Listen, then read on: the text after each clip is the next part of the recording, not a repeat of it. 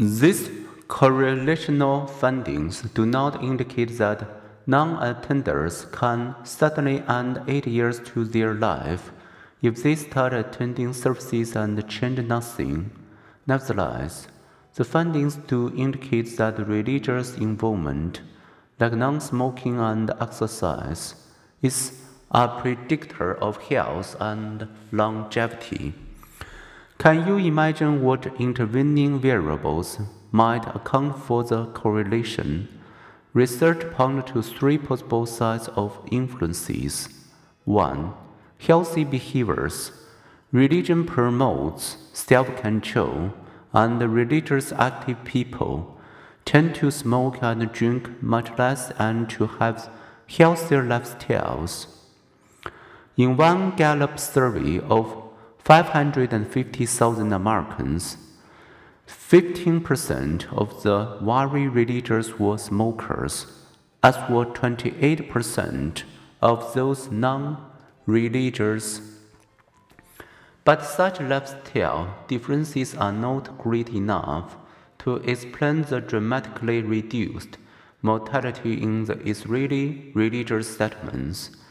In American studies, too, about 75% of the longevity difference remained when researchers controlled for unhealthy behaviors such as inactivity and smoking.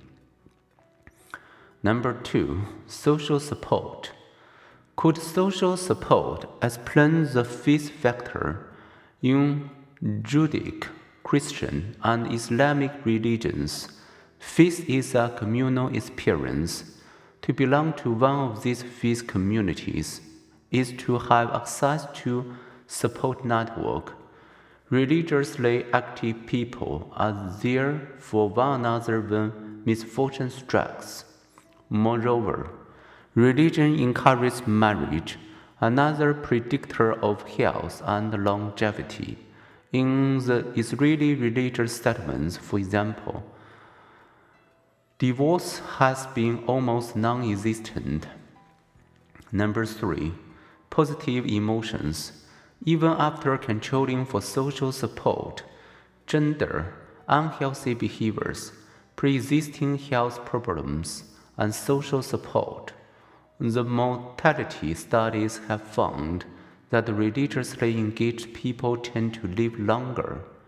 Researchers therefore speculate that religiously active people may benefit from a stable, coherent worldview a sense of hope for the long term future, feeling of ultimate acceptance, and the relaxed meditation of prayer or Sabbath observance.